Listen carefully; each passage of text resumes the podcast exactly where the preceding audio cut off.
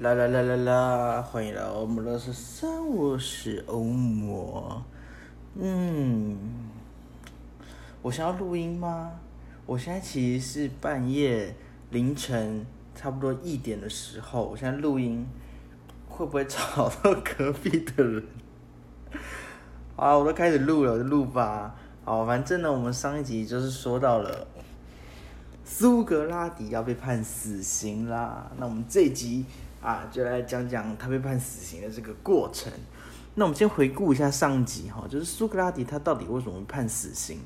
那所以雅典人呐、他认为自己是活在一个民主的国家，每个都拥有言论自由，可以用语言去说服他人嘛。所以上集就说到了，雅典最有名、最最好的职业就是辩士，就是教别人呃如何成功，成功学大师，就是呃帮别人，就是教教别人如何说话嘛，就可以变倒他人，就可以呃取得高官，当上老师跟教授这样子。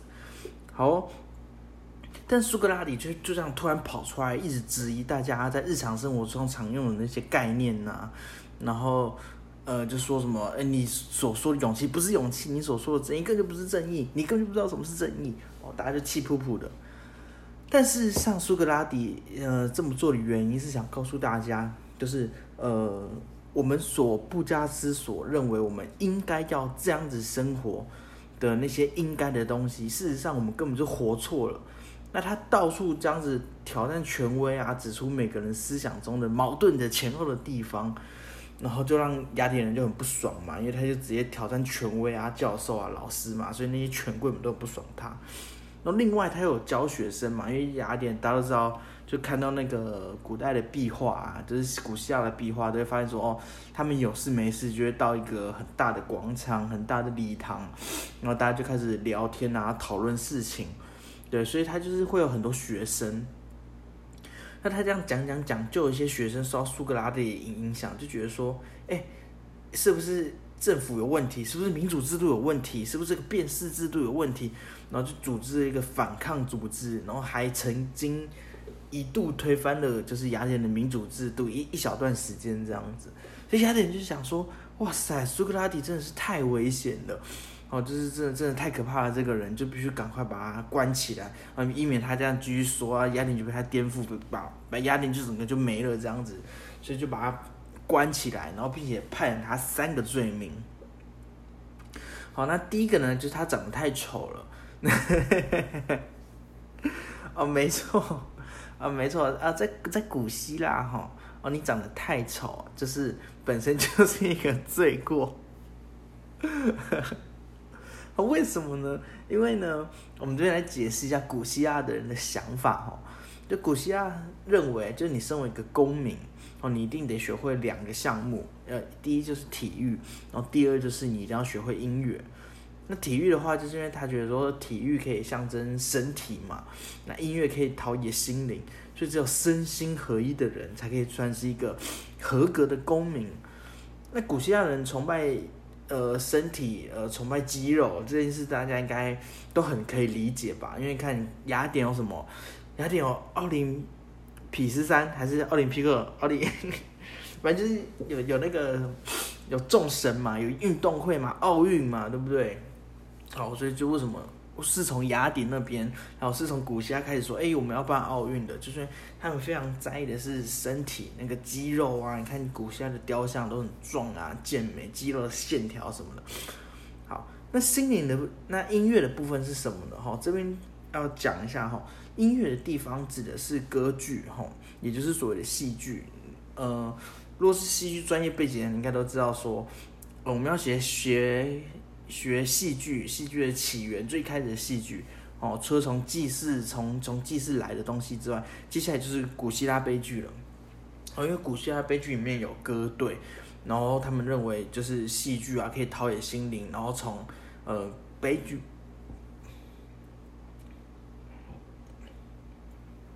然后从悲剧中得到升华这样子。哦，所以古希腊的酒神祭才会那么重要。后，我们如果了解戏剧、读戏剧的话，就知道说，古希腊戏剧呃，在整个剧场艺术戏剧的发展上是有一个非常重要的地位。啊，你看，你就古希腊这么了不起，你看体育跟音乐、体体育跟戏剧，哈，都是一个很棒的的成就。啊，这边是题外话。总而言之，苏格拉底长太丑了，因为苏格拉底就是你们去看他的雕像，就是以现在人的眼光来说，就就是可能就是一个老头嘛。可是你要想象，在在那时候，就是每个人都很壮的，就很壮很健美的的时候，然后苏格拉底刚好又又矮又矮又胖又丑还秃头，那简直就是一个山顶洞人，对，好吧？所以他就被古希腊人说，哎，太丑了，有罪。啊，苏格拉底啊就没有反驳这一点，他就觉得说啊啊，的确啦，没什么好说的，人身攻击没什么好反驳的。好，那第二个呢，就是呃，雅典人就判苏格拉底说，哦，苏格拉底他对神不敬啊，他是一个无神论者，然后他又想要引进异端的神，就是非常过分，对神不敬。那第三，他又说，呃。苏格拉底他腐化青年，他就教坏小孩这样子，就觉得哇，苏格拉底很 bad 很坏。好，那对第二点、第三点，苏格拉底就很不开心啊，就气噗噗的就说啊，我不好意思，我有异议哦，他要反驳。对，那首先呢，他就强调说，第一，我没有对神不敬。那我们上一集有讲到，就是他的朋友跑到神庙里面要求神谕，就是要求签拜拜。然后那个求签啊，那个神谕啊，神就说：“哦，苏格拉底是这个世界上最聪明的人。”那苏格拉底就想说：“啊，神一定是搞错了，我我我我怎么可能是最聪明的人呢？我什么都不晓得啊！”所以苏格拉底说：“他，所以我才会跑出来去问政治家，就问他们说：‘哎，请问一下要如何领导城邦？’然后发现说：‘哎，他们根本就不晓得如何领导城邦。’那他跑去问呃鞋匠，或者跑去问工匠。”就发现说，哎，工匠或鞋匠除了他们本身的专业领域外，对其他事情都非常的无知。那他在跑去大街小巷问那些对政治议论纷纷的人们啊，市井小民们，然后就发现说，哎，每个人都宣称自己了解真理、了解政治、了解什么是真相。可是就这样一来一往的回答之中，才发现说，哦，原来每个人都充满无知，只有他自己才是那个敢承认自己是无知的人。所以苏格拉底才会说。我唯一知晓的事情就是我一无所知。那这句话并不是说苏格拉底什么都不知道，而是他不会声称自己拥有自己明明不懂的专业知识。那他，所以他就在那边辩论嘛，他会跟大家说，因此我才会出来跟大家辩论。如果我不信神的话，我就不会展开行动。那我哪来的对神不敬？事实正好相反，正是因为我苏格拉底，我相信神，我尊敬神。我听从神的指示，我只是在奉行神的指示，要透过智慧来引导城邦的人民，是神的媒介。而你们竟然还告我不信神，他就非常不开心。他想说：“哎，我一开始就是神在那边说话，神觉得我很聪明，我觉得不对啊。我我我这么爱我的神，然后然后那他他说我最聪明，我我我哪敢扣这个大帽子在我身上啊？对我只是出来，然后想想想。”想去证明这件事情，那这件事情我一问发现说，哎，原来我最聪明，哎，好像真的是我蛮聪明的，大家好像都都没有到到太聪明，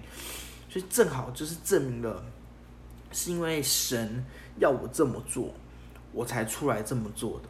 然后他又说啦，就你们一方面指控我是无神论者，亵渎神明，一方面又说我引进异端的神，想要来就是取代奥林匹斯山的众神们。那如果我是无神论者，我怎么会相信异端的神呢？就是你们逻逻辑根本矛盾，你就够乱扣帽子嘛。好，好，所以所以就变成说，嗯，这些陪审团啊，这些反驳他的人就被他怼得哑口无言。那苏格拉明苏格拉底就是说，好，那神这件事我们就就就先这样子，接下来我们就来讲讲你们觉得我腐化青年的这个罪名。那腐化青年这哦，这罪名很重哦，因为因为因为你知道雅典是很重视教育的嘛，所以腐化青年就代表说，我这个他让整个雅典的下一代全都变得就是都很不 OK 这样子，都变成很坏很 bad，都变成流氓，所以就是是一个非常重的一个罪名这样。说来就反驳啊，他说你们说我腐化青年，那就是代表说你们一定比我更知道如何教导青年喽。知道青年需要什么，不然你们是否真的关心青年，这就很令人怀疑了。那既然你们都知道青年要什么，你们就一定可以教出聪明的青年，那就不可能有青年被我腐化啦。因为你们你们一定知道如何做嘛？那每个人都充满德性，每个人都幸福极了，每个人都是超棒的十大青年。那显然这件事情没有发生呢。那再来是，如果青年听了我的话，哎，觉得我说的比较好，比较正确，比较合理，那不就代表说你们其实根本就不懂得如何教导青年吗？那是不是你们才是腐化青年的那群人呢？而我恰恰好只是听从神的指示，让世人知道他们的无知，因为我想听从，因为我听从神的指示，让世人从理性与知识中找到德性与幸福。而我在做的事情，才是带给城邦最大的利益，才是真正的教化青年，而不是腐化青年。所以你们根本就说错了。哦，我觉得。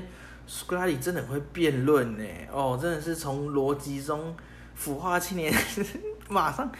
找出逻辑上的谬误，把别人怼得哑口无言，啊，真的蛮爽的哈。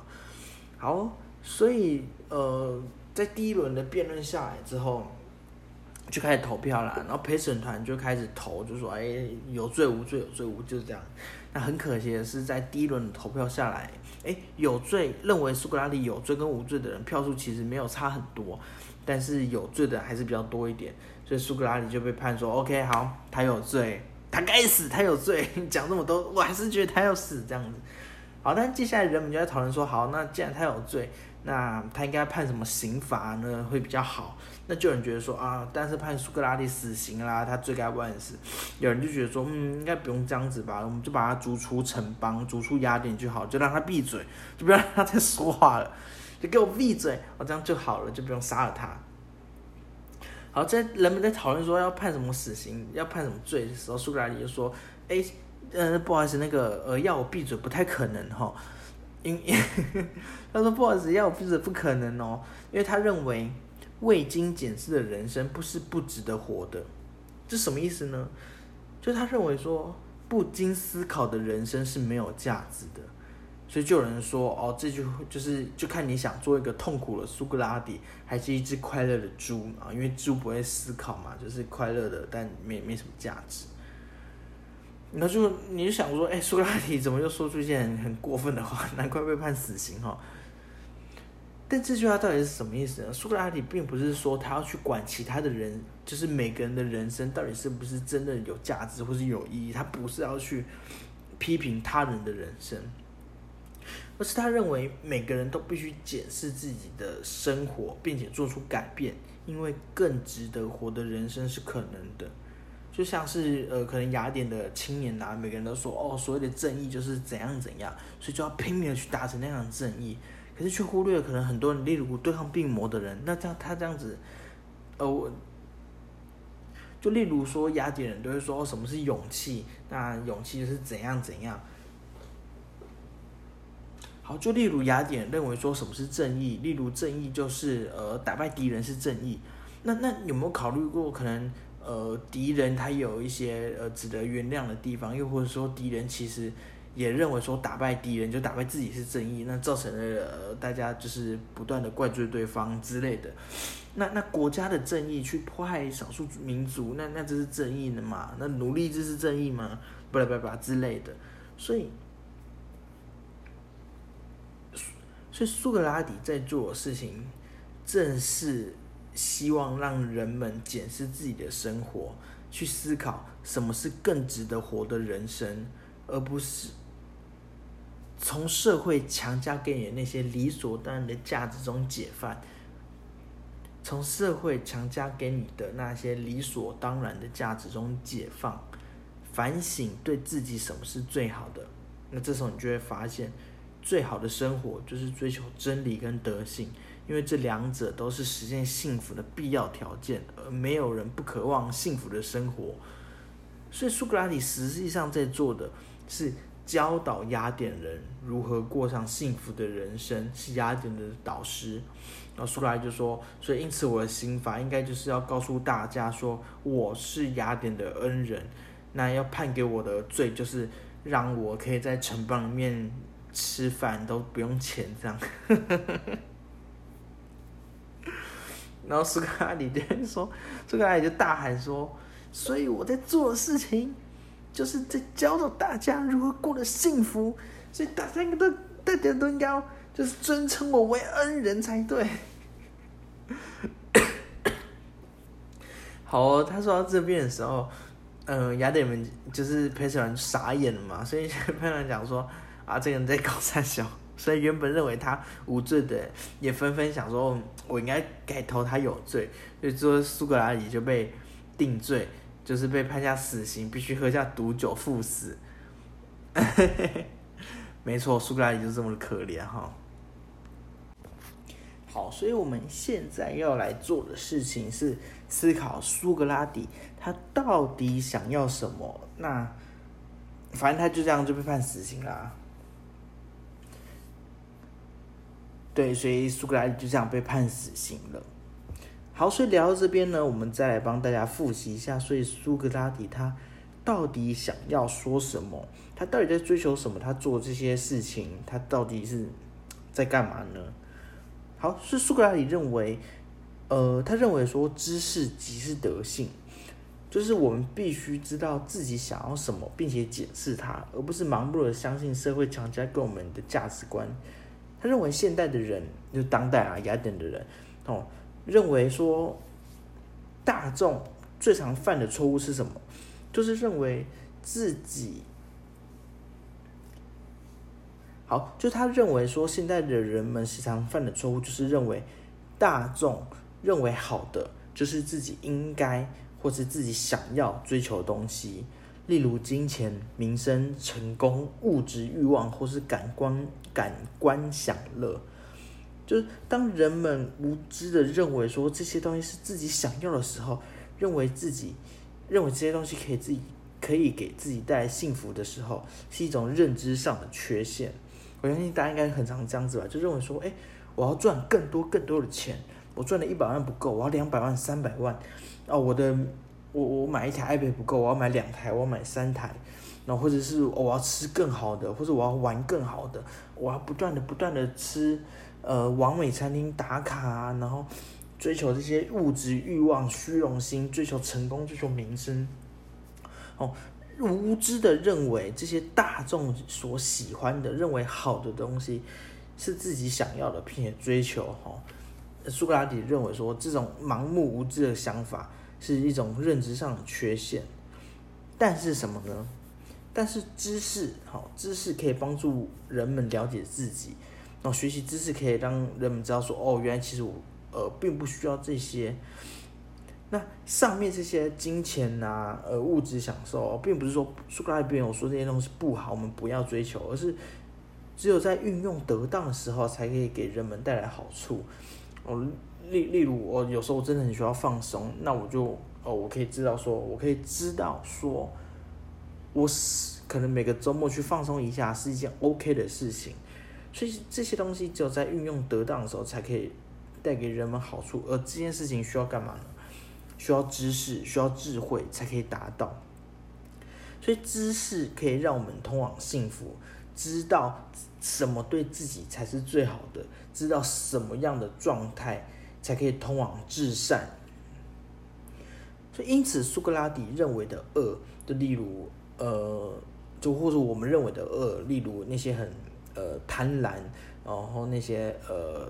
贪求财富，然后例如崇尚暴力所带来的快感的人，就那些可能呃可能呃强暴犯、杀人犯，或者有些呃。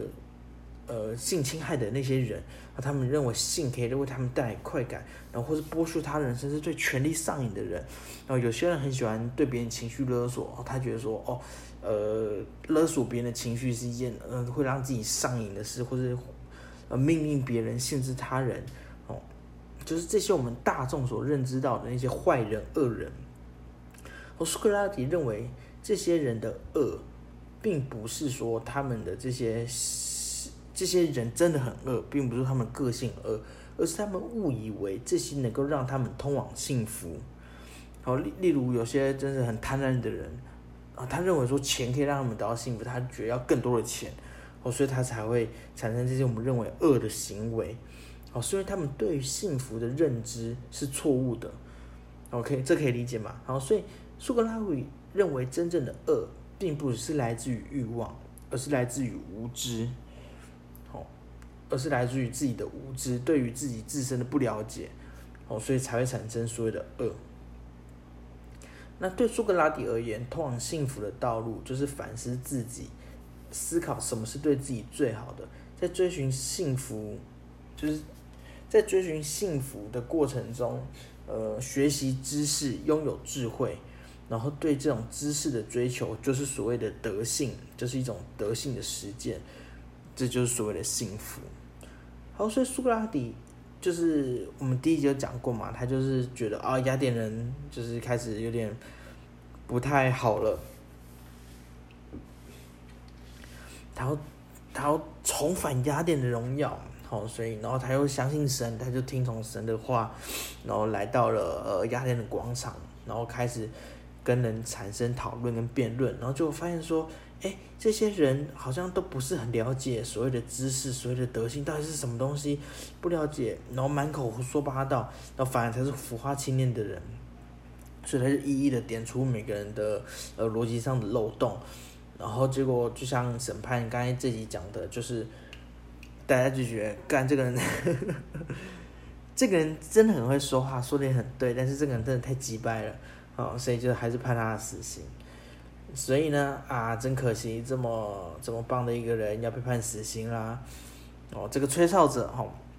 对对，是一个时代的吹哨者，就被这个时代判了死刑。好，所以呃，我们今天这一集苏拉底，呃，第二集中，好，苏拉底中，我还没想好这集的标题，哈，反正到时候大家再看上面我打什么。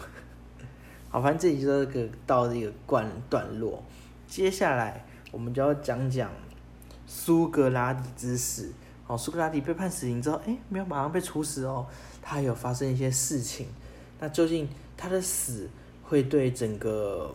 西方哲学造成怎么样的呃巨大的影响？好，我们就来下集来来讨论一下。除了他第一集嘛，就除了这一集。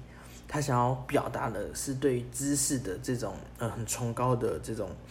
嗯想法之外，然后他的死，他的行为，哦，我认为是蛮崇高的啊。反正总言之就这样子，我们下期再见，拜拜。